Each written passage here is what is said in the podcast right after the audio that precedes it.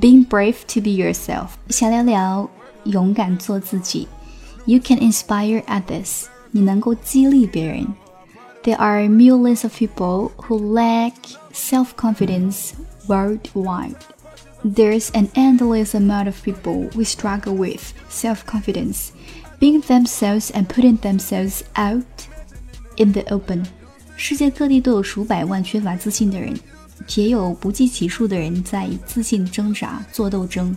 他们正纠结于做自己，还是跟随大流。I know from experience because I was one of those people。以我个人的经验来说，我能够明白这一点，因为我也曾经是其中的一员。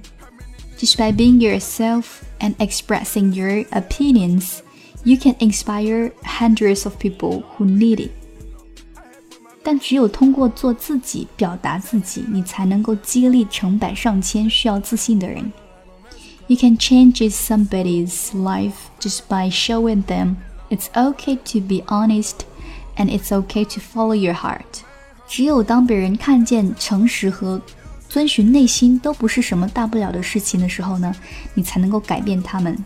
You can spring them into action and possibly change their lives forever. So be an inspiration.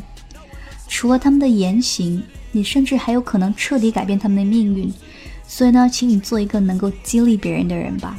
Okay, that's what we talk about today. Be brave to be yourself. You can inspire others. 勇敢做自己，你能够激励别人。